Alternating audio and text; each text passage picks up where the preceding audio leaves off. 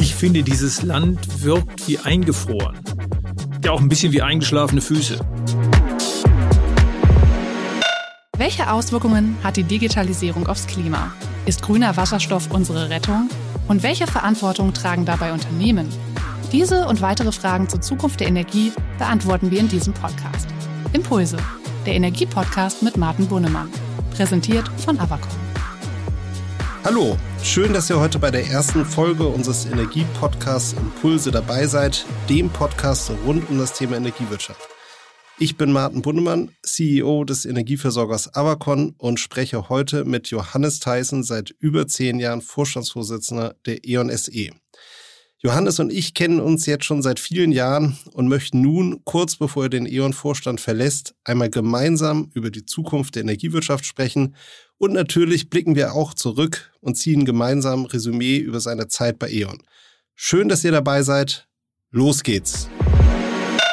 Hallo Johannes, schön, dass du heute hier bist. Herzlich willkommen zur ersten Folge unseres neuen Podcasts. Ich freue mich riesig, dass du als Gründungs-CEO der Avacon heute zu, bei uns zu Gast bist. Ähm, lass uns doch einmal zurückblicken. Nicht ganz zum Beginn deiner Karriere, aber lass uns mal 22 Jahre zurückgehen, als du die Avacon gegründet hast. Fusion von vier niedersächsischen Energieversorgern mit einem sachsen-anhaltinischen. Was war damals der Grund dafür? Was war ausschlaggebend für, euren, für eure Entscheidung? Also erstmal herzlichen Dank, Martin, dass du dein, deinen ersten Podcast mit dem ersten Avacon-Chef machst, der jetzt heute äh, gleich den Gaul losbindet und in die Abendsonne reitet. Ähm, wenn ich 22 Jahre zurückschaue, Avacon gehört sicherlich die Avacon-Gründung zu den Dingen, auf die ich sehr, sehr stolz bin. Das, was ich vielleicht, das erste große, was ich wirklich selbst gestaltet habe. Natürlich mit ganz vielen Menschen, aber schon als der, der, der entscheidende Verantworter.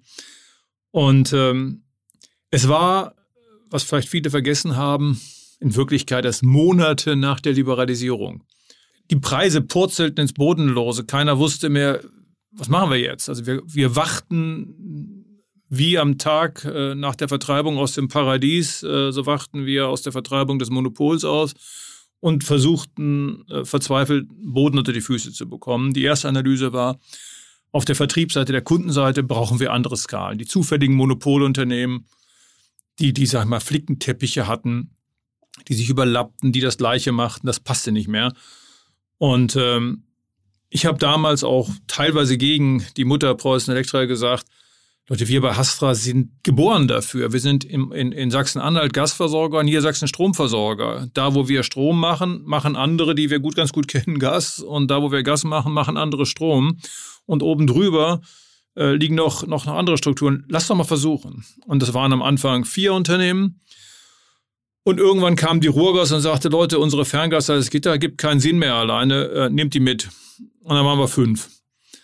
Und äh, das war ganz, ganz aufregend. Es gab, wenn ich mich erinnere, acht oder neun Beteiligte, die eine Sperrminorität hatten, dagegen sein konnten, alles verhindern konnten. Man musste, ich glaube, ich bin 150.000 Kilometer in dem Jahr mit dem Auto gefahren. Von Bürgermeister zu Bürgermeister, von Vorstand zu Vorstand, äh, von Kundenvertretern zu Kundenvertretern, Verbraucherverbänden. Und dass wir das geschafft haben, diesen Flohzirkus zusammenzubringen und daraus dann so ein tolles Unternehmen zu machen, was ihr ja noch viel besser gemacht habt dann später. Das ist äh, ganz großartig und das, ich bin auch ganz stolz. Äh, es gibt es immer noch. Also man hat den Eindruck, es wird immer besser. Das hoffen wir, Johannes. Aber es ist toll, mit dir zurückzublicken auf die Zeit, ähm, was mich auch, äh, sag mal, fasziniert bei Avacon und gerade wenn ich die Geschichten aus der Gründungszeit höre, ist auch diese Ost-West-Komponente. Hat das bei dir damals eine Rolle gespielt, dieses, dass wir zum ersten Mal eigentlich ein Unternehmen geschaffen haben, was Ost und West miteinander verbunden hat? Ja, ganz klar. Ich weiß jetzt nicht, die viel, viele junge Leute werden das kaum mehr verstehen. Meine Kinder verstehen es nicht mehr. Ähm, ich bin aufgewachsen in einem Deutschland, wo ich mich fast totgelacht habe, als der Reagan gesagt hat, Mr. Gorbatschow, tear this, uh, this wall down. Ich gesagt, was für ein amerikanischer Spinner, das bleibt doch immer. Und ein paar Jahre später war die Mauer weg und es war so aufregend, dass dieses Land wieder zusammen war. Und wir, äh, wir von, von, von E.ON hatten dann eben in Ostdeutschland sehr viel investiert und gekauft. Aber es stand alles irgendwie immer noch an der Mauer unvermittelt nebeneinander. Mhm. Und wir waren als, als Hastra eben Gas eben vorgegangen. Und dann habe ich gesagt, das ist doch ganz natürlich. Lass uns jetzt auch das erste, wie nannten wir das früher, zonengrenzüberschreitende Unternehmen, das erste wirkliche innerdeutsche Energieunternehmen werden. Ich glaube, das hat viele Leute fasziniert. Natürlich Probleme mit Gewerkschaften, Bedingungen, äh, unterschiedliche Regulierung. Na und? Ähm, ich glaube, das ist es eben. Das kann ich jungen Leuten nur sagen. Äh, nicht immer an die Regeln halten. Wenn man was sieht, was lohnt, muss man Regeln brechen. Da muss man was anderes machen. Und gegen ganz viele Widerstände haben wir das gemacht. Und ich glaube, heute von der Aktionärsbasis, der Kundenbasis, ähm, die Leute sind auch die Mitarbeiter heute, die sind stolz und, und keiner guckt mehr zurück auf, äh, wo war die Grenze, sondern wo ist die Zukunft. In der Tat. Johannes, du hast, ich fand es ein tolles Interview in der äh, Frankfurter Allgemeinen Zeitung. Ähm, da hast du deiner Sorge Ausdruck verliehen über die gesellschaftliche Entwicklung, dass wir eigentlich nicht mehr zu großen transformatorischen Schritten in der Lage sind. Was hat dich dazu bewegt eigentlich zu dieser Einschätzung? Also ich war hin und her gerissen, weil man macht sich ja Sorge, wenn man da rum lamentiert, liegt das daran, dass man alt geworden ist. Äh, alte Leute lamentieren immer über, über was gerade ist. Aber ich glaube, hier ist was anders. Denn ich lamentiere ja gerade nicht über Veränderung, sondern über Mangel an Veränderung. Das ist das Gegenteil, was in Anführungsstrichen ältere Leute normalerweise tun. Ich finde, dieses Land wirkt wie eingefroren. Mhm. Wie, wie, ja, auch ein bisschen wie eingeschlafene Füße. Wir haben uns äh, jahrelang gefeiert, wir wären wirklich die geilsten Typen auf dem ganzen Planeten. Wir könnten alles besser als alle anderen. Wir haben nicht gemerkt, dass seit Jahren nichts mehr passiert. Nichts Neues, nichts mehr. Digitalisierung findet woanders statt. Ähm, ich glaube, wir sind so ungefähr auf, beim Ausrollen von 5G auf dem Status von Gambia oder sowas. Ähm, bei Smart Mietern, da bauen sie, waren es die dritte Generation und wir kriegen nicht die erste mal angefangen zu verbauen. Woran liegt denn das? Es liegt daran, dass wir nur noch Bestand verteidigen. Hm. Und dass wir auf der anderen Seite immer die höchsten Standards der Welt definieren, von allem aber dann nicht anfangen. Wir wollen immer das Schönste und machen nichts. Also ich habe den Eindruck, wenn ich 20 wäre, würde ich hier über eine Revolution nachdenken. Wir müssen wirklich wieder ein, ein, ein Land werden, das macht, das tut. Ähm, natürlich sind wir nicht dumm geworden. Biontech ist in Deutschland entstanden in einer multikulturellen Gesellschaft. An sich können wir es, aber wir müssen diese Fesseln loswerden. Wir müssen nicht immer einen Konsens suchen. Wir müssen, wie agiles Arbeiten ist, wir müssen mit einfachen Dingen anfangen und dann immer höher machen, anstatt als erstes zu formulieren, wo ist der Himmel? Ach, das ist so anstrengend, dann springen wir mal gar nicht erst los. Anfangen, machen, auch mal kaputt machen und was Neues bauen. Einfach mal machen. Ja, ich kann das sehr gut nachvollziehen, Johannes. Mich beschäftigt das natürlich auch gerade mit Blick auf unser Kerngeschäft, auf unsere Netze, auf die erneuerbaren Energien. Wir müssten eigentlich erneuerbare Energien viel, viel stärker ausbauen, um zu kompensieren, was rausgeht an Kohleverstromung, an Kernenergie findet nicht ausreichend statt. Wir kommen nicht hinterher. Du hast das Stichwort Smart Meter gesagt, das ist eine Geschichte für sich, aber ähm, es ist eigentlich ein Drama, was da passiert ist. Ich sehe es auch beim Thema Netzausbau. Unsere jungen Planer, die fangen an, Leitungen zu planen, die in 10, 12, 15 Jahren erst gebaut werden. Alles sehr unbefriedigend. Wenn wir mal, sag mal aus der Vogelperspektive runtergehen ins operative Geschäft, wo glaubst du, müssten Stellschrauben verändert werden, um hier eine viel höhere Transformationsgeschwindigkeit zu bekommen in der Energiewirtschaft, im Umbau unseres Energiesystems Richtung Klimaneutralität? Also Martin, du hast ja angefangen und das ist das, das Übliche von, von beschleunigten Ausbau der erneuerbaren Energien zu reden. Sorry, völlig wertlos. Solange wir nicht andere Infrastrukturen, bessere Infrastrukturen haben, ist mehr Erneuerbare wertlos. Die bringen gar nichts. Was ich am aufregendsten finde, ist, das Netz neu zu denken. Unser, unser größter Konkurrent äh, hat das sehr schön gesagt, Francesco Starace von Enel, hat neulich in einem Interview, an dem ich teilgenommen habe, gesagt, um, the power networks, the, the energy infrastructures will be the most sexy part of the energy value chain of the future. Today, hardly anybody understands it. Mm. In three, four, five years, everybody will know it. Warum sagt er das? Dass die Infrastruktur, die Netze, die so lang, wieso ist das das Aufregendste, das Tollste? Ja, weil da in der künftigen Welt alles zusammenkommt. In den Infrastrukturen kommt die ganze grüne produzierte Energie mit dem immer elektrischeren Verbrauch und der Digitalisierung zusammen. Algorithmen werden in der Lage sein, das Verhalten zu prognostizieren, zu lesen und zu steuern von jedem Device, von jedem Windkraftwerk und jedem Kühlschrank. Und auf der anderen Seite werden sie in der Lage sein, aus Netzsignalen werden sie in der Lage sein, das Verhalten von Menschen zu prognostizieren oder sogar zu steuern, zu lesen. Wenn wir diese Netze mit dieser Intelligenz ausstatten und dann natürlich viel dichter, viel leistungsfähiger machen, ja, dann können wir wieder anfangen, auf der einen Seite immer mehr grünen Strom erzeugen und auf der anderen Seite immer effizienter Energie einsetzen, vielleicht irgendwann fast verschwenden, weil äh, wenn es grün ist, macht das nichts. Wenn man mit Energie dann Wert schaffen kann, Arbeit schaffen kann, äh, Zukunft schaffen kann, ist das okay. Also ich glaube, die größte Anstrengung muss in die Infrastruktur gehen.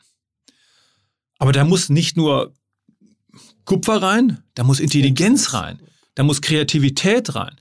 Deswegen bin ich stolz, dass wir E.ON genau darauf als Kern ausgerichtet haben. Wir müssen der sein, der die Infrastruktur der Zukunft neu erfindet. Und wir müssen der sein, der aus einer, aus einer unendlichen Wust von Daten nicht nur Algorithmen blind lesen lässt, sondern die großen Trends verstehen mhm. und daraus die Lösung, die Kundenlösung der Zukunft entwickeln, die Infrastrukturen so weit, immer weiter ertüchtigen, dass sie immer mehr ermöglichen dass es eine neue Welt wird. Energie hat immer die Welt verändert. Über ganz andere Infrastrukturen können wir eine neue Welt schaffen. Wir sprechen auch viel über Sektorenkopplung. Wir sprechen sehr viel über grünen Wasserstoff. Das ist eigentlich das, ja, der Hype der letzten zwei Jahre. Was ist dein Blick darauf? Werden wir in eine All-Electric Society gehen oder werden grüne Moleküle auch eine Rolle spielen?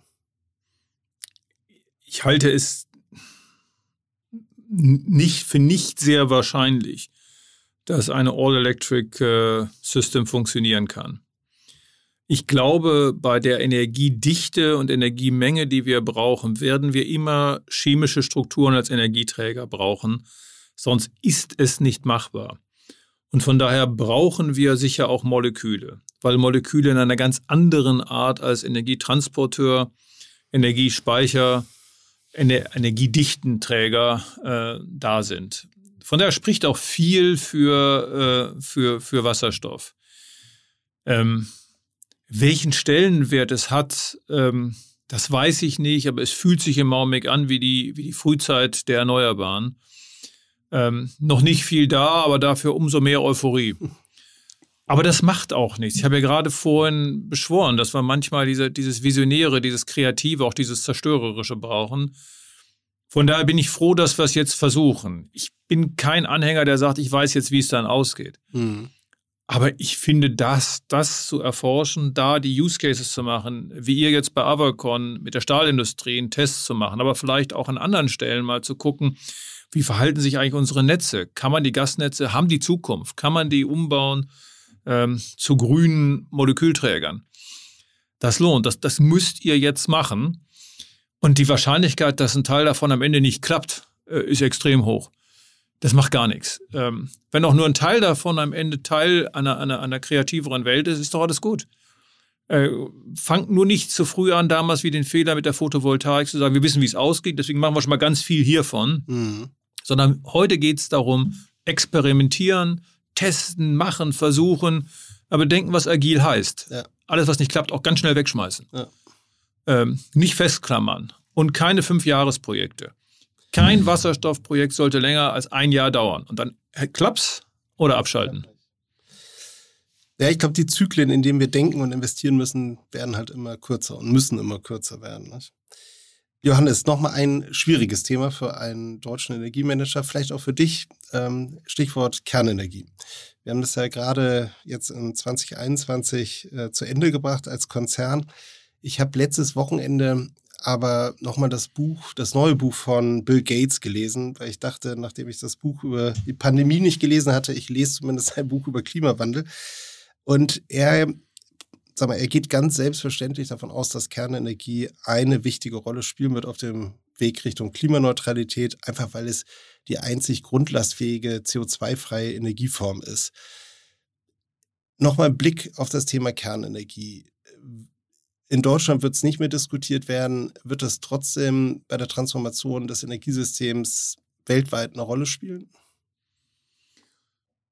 Also zum einen, Martin, erwischst du mich so jetzt am Ende meines, meines Berufsweges in einem Augenblick, wo ich komplett meinen Frieden gemacht habe mit der Kernenergie.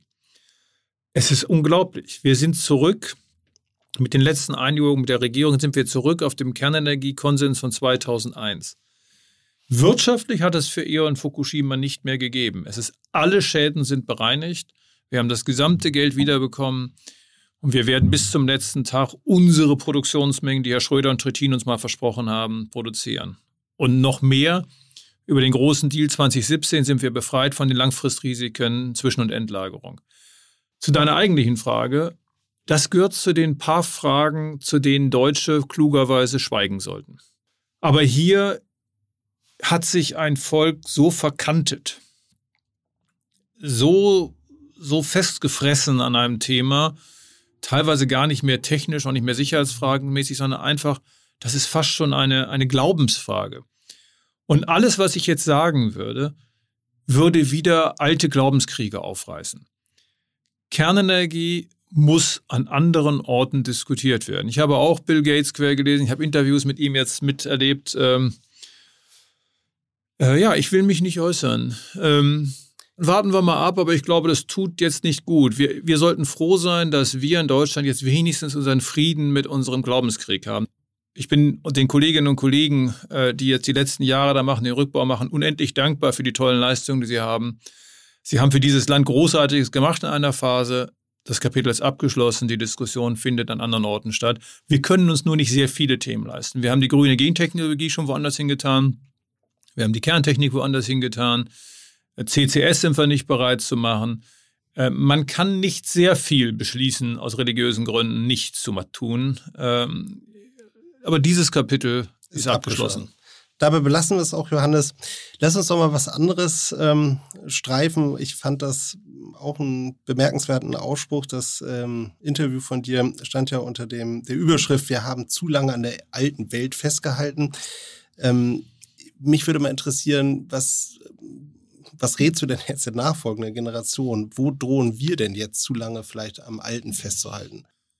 Ja, das ist wahre Größe, wenn man die Fehler früh erkennen kann. Ähm, also wir damals haben zu lange an Großtechnik festgehalten und geglaubt, dass das ist ein politische Kopfgebot, die Energiewende in Deutschland. Wenn wir nur woanders hingehen, dann, dann geht es weiter. Also immer die Dinge, die extrem gut laufen, da muss man aufmerksam sein. Äh, auch meinetwegen jetzt in den Netzen, in den Infrastrukturen. Ich habe gesagt, die haben eine unendliche Zukunft. Aber sie haben die nicht, wenn man einfach nur weitermacht, was man heute gemacht hat. Man muss bereit sein, sie gedanklich zu dekonfigurieren, neu zusammenzusetzen, neu zu denken. Fragen, wie kann man Sektorgrenzen damit überschreiten? Man muss vielleicht auch mal eine Frage denken, ist denn eine Welt ohne Netze plötzlich denkbar? Mhm. Also im Augenblick naturwissenschaftlich schwer vorstellbar. Aber ich finde es wahnsinnig lohnend, wenn man mal ein paar, wenn man mal so einen verrückten Haufen irgendwo suchen würde, sagen würde, sagt uns mal, wie, was müsste erfunden werden, dass wir die Netze nicht brauchen? Ja. Ähm, vielleicht kommt nichts raus, aber vielleicht kommt dann raus, so ähnlich, also meinetwegen die Teflonpfanne ist ja ein Nebeneffekt der Raumfahrt. Das ist nicht erforscht worden, weil man dringend mal ein anderes Steak braten wollte. Aber aus etwas ist etwas anderes herausgekommen. Und so ähnlich denke ich mir manchmal, überlegt mal solche Dinge, auch meinetwegen im, im Retail. Braucht man wirklich in einer voll digitalisierten Welt mit Automatismen, braucht man da noch Vertriebsorganisationen? Ähm, nur die immer aufpassen, alles mal zerstörerisch denken. Nicht nur das von gestern, sondern auch das, was man gerade erfindet. Meinetwegen auch Wasserstoff. Mhm. Ist vorstellbar, ist natürlich, sage ich mal, im Periodensystem relativ weit oben, aber ist, ist irgendwie vorstellbar, dass es andere chemische Träger doch geben könnte, die leistungsfähiger sind. Die die Rolle einnehmen. Ne? Ich weiß ja. das nicht, aber ich glaube, immer mal bereit sein, ein paar Leute zu haben und sich selber auch Zeit zu nehmen, zu denken, was müsste passieren? Und damit etwas, was heute Gesetz es nicht mehr ist und wäre das nicht unter Umständen fast schöner für die Menschen, nicht für uns, aber für, und denn wenn es denkbar ist und schöner ist, kommt's. Johannes, nochmal in die Gegenwart äh, zurück hier in, in, nach Deutschland, Energiepolitik. Was mich wirklich sehr beschäftigt, ist, dass ich das Gefühl habe, wir haben nicht mehr die politischen Kräfte und Mechanismen, jetzt wirklich große transformatorische Schritte zu gehen in der Energiewirtschaft. Ja? Und ich sehe dieses Spannungsverhältnis aus Rechtsschutz, Naturschutz, Energiewende, Begehren, äh, zig ideologischen Diskussionen. Siehst du eine politische Kraft, die eigentlich diese inhärenten Widersprüche unserer Energie- und Klimapolitik auflösen könnte, zumindest teilweise? Könnten die Grünen so eine Rolle spielen, so ein bisschen wie die SPD unter Schröder mit der Agenda 2010? Nein, das kann keine einzige Bewegung. Wir haben ein überbestimmtes System und wir haben ein System, das zu sehr auf, auf Konsens ausgelegt ist. Wir haben uns ja immer aufgeregt über meinetwegen auch das Mehrheitswahlrecht. Ähm, nach dem Motto, ja, da wird in England immer verstaatlicht und privatisiert im, im regelmäßigen Wechsel. Oder jetzt in Amerika, Trump, Biden. Ich glaube, dass, dass die Menschen danach sehnen, einfach mal jetzt, jetzt nicht, äh, nicht Orban zu bekommen, aber einfach mal eine eindeutig etwas anderes zu sehen. Auch wenn morgen ein grüner Bundeskanzler wäre, der wacht am nächsten Morgen im Bundesrat wieder auf und stellt fest, dass er auch noch auf ewige Zeiten ohne die Schwarzen und die Roten überhaupt gar nichts bewegen kann. Fast gar nichts. Also unser System hat sich zu sehr verstrickt. Föderalismus ist klasse, aber wir müssen, wir, wir haben es immer stärker verflochten. Der mhm. Bund redet in die Schulpolitik rein und die Länder reden in alles rein. Ähm, beim Kohlekompromiss haben wir das gesehen. Was für ein Desaster. 40 Milliarden, damit wir quartalsgenauer wissen, wann abgeschaltet wird. Das hätte man mit ein, zwei Weichenstellungen beim CO2-Preis vielleicht nicht genau gewusst, aber man hätte es für fa fast ja. umsonst bekommen. Ähm, aber dann hat halt Sachsen, dann hat halt hier, hier, hier unten Sachsen verhandelt für, und dann hat Nordrhein-Westfalen gesagt, nehme ich auch mit. Und äh, so entstand dann einfach ein überbestimmtes, extrem teures, hochineffizientes System. Wir müssen uns stärker politische Willensbildung, aber auch wirtschaftliches Halten, Verhalten entflechten und damit möglich machen, dass es ein eindeutiger wird. Und, und wir müssen uns mehr zumuten und mehr zutrauen. Meinst du eigentlich nicht, dass wir auch als Manager, gerade der Energiewirtschaft, Vertreter der Energiewirtschaft, müssen wir vielleicht auch klare politische Positionen vertreten? Müssen wir uns stärker in den gesellschaftlichen Diskurs einbringen? Das ist eine schwierige Frage. Also ich glaube, Vielleicht müssen wir mehr Mut haben, auch mal wenigstens in den Dingen, die uns angehen, die Wahrheit zu sagen, als vor lauter Angst, welcher Politiker jetzt wieder beleidigt ist äh, oder welcher Interessenverband äh, dann zurückschlägt, immer auch nur, sagen wir mal, weiße Sahne zu quasseln. Aber dann allgemeinpolitische Äußerungen, da bin ich ein bisschen skeptisch. Die habe ich jetzt einmal gemacht, so auf der Ziellinie kann man sich viel leisten, das ist der Alterswahnsinn. Apropos Beruf wechseln, für dich ist jetzt eine Zäsur, Johannes. Was kommt danach? Du hast ja zu Beginn des Jahres äh, doch ein Mandat schon übernommen bei BP. Ja, das war eine Verletzung meiner Vorsätze. Äh, nicht, dass es mir nicht einen Heiden Freude macht, aber es war eine völlige Verletzung meiner Vorsätze. Ich habe 32 Jahre, ich sage das mal so, wirklich alles gegeben, was ich habe für dieses Unternehmen. Klingt jetzt komisch, aber ich liebe dieses Unternehmen. Das ist mein Unternehmen. Und äh, ich habe für es gebrannt an allen Ecken und Enden. Aber damit bin ich auch komplett blockiert bisher für, für Neues. Und deswegen habe ich das mal so formuliert, ich muss an sich erstmal in, in Digitaldeutsch die Festplatte neu formatieren. Ich muss erstmal bei mir ankommen. Ich muss wieder frei werden. Und dann hoffe ich in mir Themen zu entdecken, für die ich dann wirklich nochmal brenne, wo ich nochmal wirklich etwas verändern kann, etwas mittun kann, was bedeutsam ist. Und ähm, da muss ich schauen, ob ich, ob da einer äh, meinen Rat und mein Mittun auch will. Äh, das sind ja zwei Dinge. Und äh, wenn das zueinander kommt, dann, dann werde ich etwas, dann wird man mich vielleicht nochmal irgendwo sehen, hören oder auch nicht, nicht sehen, aber vielleicht dann tue ich etwas. Aber erstmal ähm, muss ich auch durch dieses emotionale Tal durch, denn von den von den from the heights of the economy erstmal in den Vorgarten äh, des Hauses. Das ist eben, das ist äh, in der realen Welt wenige Schritte, in der emotionalen Welt äh, ein ganz langer Weg. Äh, den kann man theoretisch vordenken und das habe ich auch gemacht. Man kann ihn emotional nicht vordenken, man muss ihn erleben. Und das geht wie in der Change Curve es beginnt jetzt mit, bei mir im Augenblick fühle ich mich so, also nochmal wirklich viel erreicht auf der Ziellinie, einen tollen Jahresabschluss, unsere Aktie 10% hochgegangen, die ganz großen Themen der letzten Jahre bereinigt, äh, meinem Nachfolger wirklich ein, ein gutes Haus, gut bestellt, übergeben. Klar fühle ich mich gut. Und deswegen gehe ich nach Hause und finde, ich bin ein Held, ja. Hm. Und ähm, dann werde ich in ein paar Wochen aufwachen und feststellen, ja, wie Held. Äh, ich sitze ja immer noch im Vorgarten und äh, keiner ruft an und äh, die Weltrettung wartet gar nicht.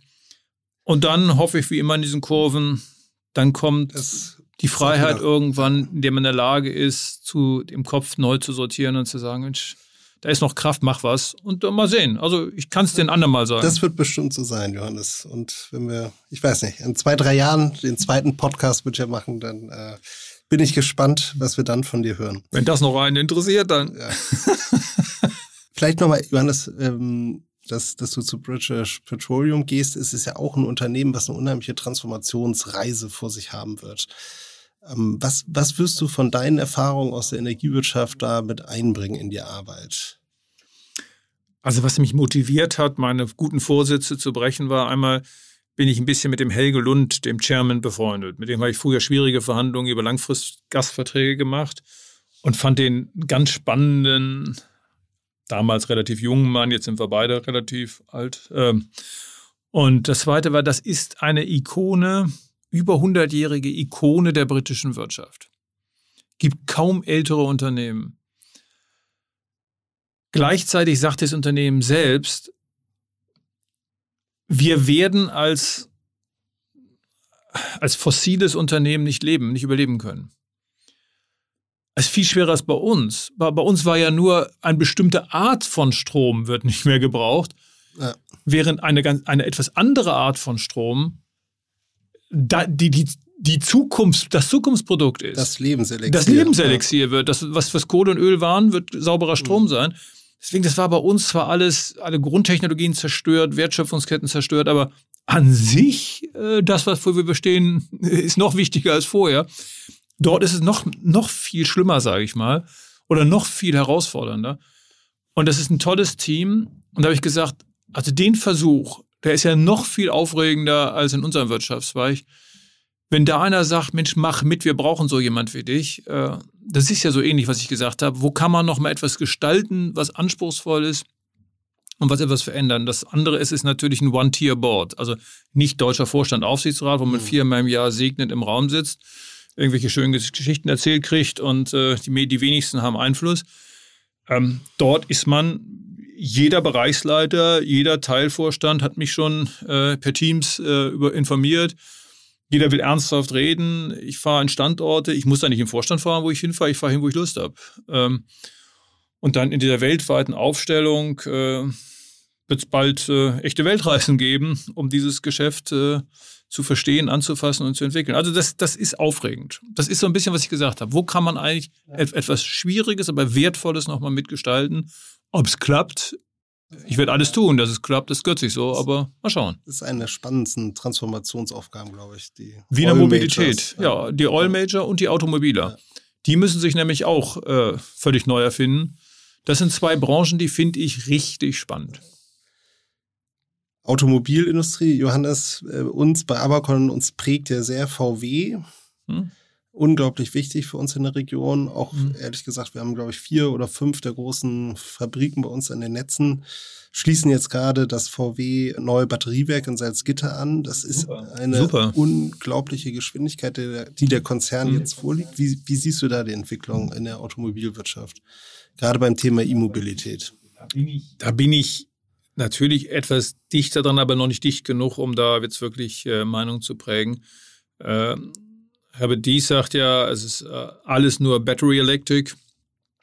Andere glauben, es wird Mischformen geben mit Brennstoffzellen, Technologien, auch Wasserstoff vielleicht. Also ähm, da bin ich noch nicht ganz sicher. Spricht viel dafür, dass die, die, die, die private Mobilität sehr, sehr elektrisch, sehr batterieelektrisch wird. Ähm, aber welche Rolle werden die Daten wirklich spielen? Und welche Rolle spielt das Metall rings um, um den Träger eigentlich in der Zukunft? Und wollen Menschen eigentlich noch individuelle Mobilität oder, oder wird Shared Mobility äh, oder andere Arten von Mobilität viel entscheidender sein? Das, das weiß ich nicht. Also ich kannte ja auch den, den Finanzvorstand von Lilium, diese Flugtaxis. Christoph Delbrück. Äh, ja, und ähm, da habe ich auch äh, große Träume gehört. Ähm, und wenn man so die, die Science Fiction meiner Jugend jedenfalls sieht, äh, da kamen äh, Autos, so richtig Autos, die, die ich glaube, die meisten flogen irgendwie mal rum.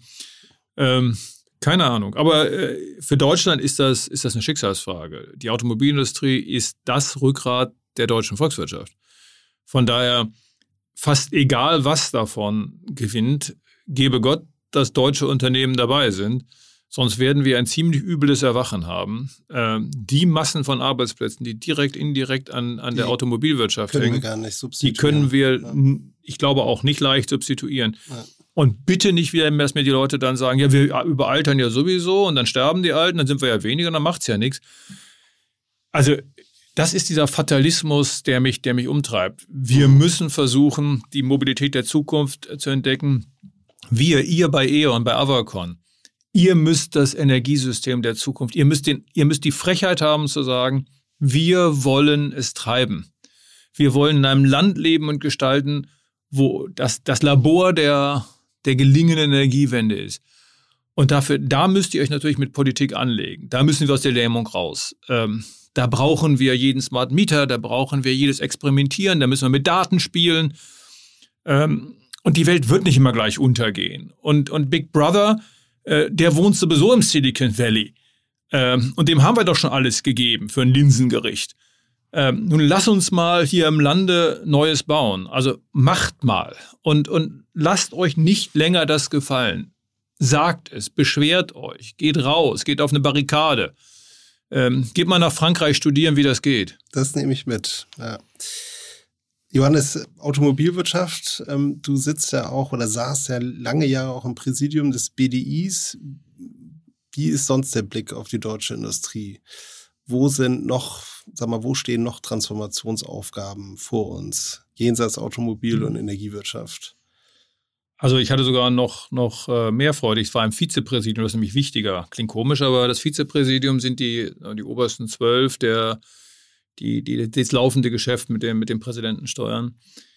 Ähm, also ähm, wir haben heute noch die tiefste Industriedichte auf diesem Planeten.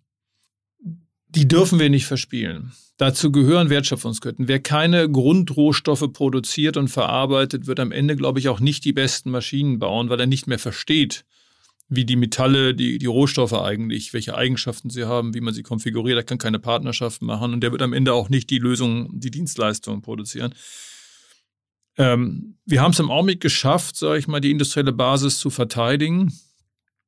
Aber ich bin nicht sicher, dass, dass, dass wir daran festhalten. Wir müssen also mindestens den, im B2B-Bereich müssen wir den Kampf um die Daten, um die, um die künstliche Intelligenz wirklich gewinnen.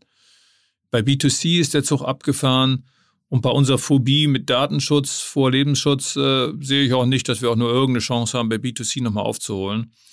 B2B, das muss gewonnen werden. Das ist wieder wie, wie unsere, wie eure Netze, äh, Kundenlösung. Das, das ist, wo die Musik jetzt spielt. Da, da müssen wir kämpfen. Das geht durch alle, durch alle Branchen durch. Ähm, da gibt es kaum einen Sektor, Maschinenbau, Elektro, äh, Bauwirtschaft. Äh, die Diskussion war deutlich, ähm, die großen Themen Dekarbonisierung, Nachhaltigkeit und Digitalisierung und die Frage, gelingt es uns als Deutschland, äh, eine Rolle zu spielen, die treibt jeden um. Und deswegen hat ja der, der Leo Birnbaum, mein Nachfolger, ähm, hat, glaube ich, genau die richtigen Themen als seine Leitthemen ausgerufen jetzt. Er hat gesagt, es geht um Wachstum. Denn wenn ich nicht wachse, kann ich auch nicht gestalten. Im Rückbau gibt, also nur die AfD glaubt, dass im Gestern die Zukunft zu finden ist.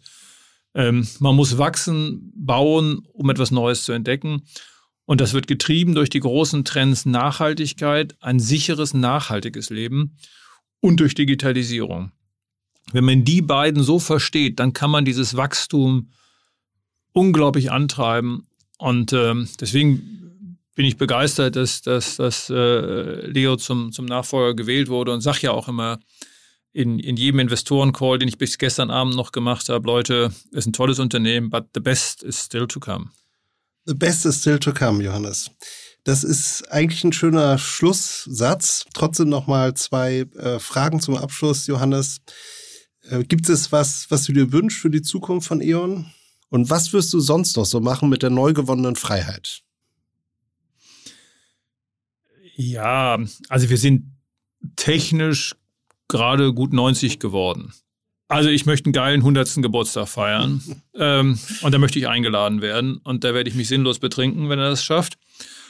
Und das Zweite, äh, ein Unternehmen braucht wie ein Mensch Herkunft und Heimat, um dann frei in die Zukunft, in die Fremde aufbrechen zu können, weil er immer weiß, wo er herkommt und mal gelegentlich hingehen kann. Und wieder, sag mal, äh, wie gesagt, Zeit für einen Vorgarten, äh, Zeit äh, mit meiner Familie, meinen vier Kindern, bald zwei Enkelkindern, einfach mal, mal auch, auch in sich reinzufühlen und Danke zu sagen. Und äh, nochmal, das, was ich gesagt habe, ist viel wichtiger für E.ON.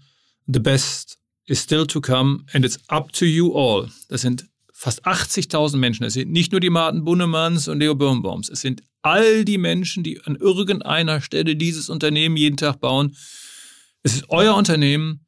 Auch meine Avacon, deine Avacon ist Teil eines großen Auftrags, einer großen Geschichtslinie. Baut was Tolles, macht was Geiles, ähm, habt Spaß dabei auch, aber hinterlasst eine Spur. Johannes, danach kann nichts mehr kommen. Vielen Dank. Es hat große Freude gemacht. Schön, dass du heute bei uns warst. Danke und mach's gut. Impulse, der Energiepodcast mit Martin Bunnemann. Jeden ersten Dienstag im Monat. Damit ihr keine Episode mehr verpasst, abonniert jetzt diesen Podcast. Außerdem freuen wir uns über eure Bewertung. Bis zum nächsten Mal. Dieser Podcast wird produziert von Podstars bei OMR.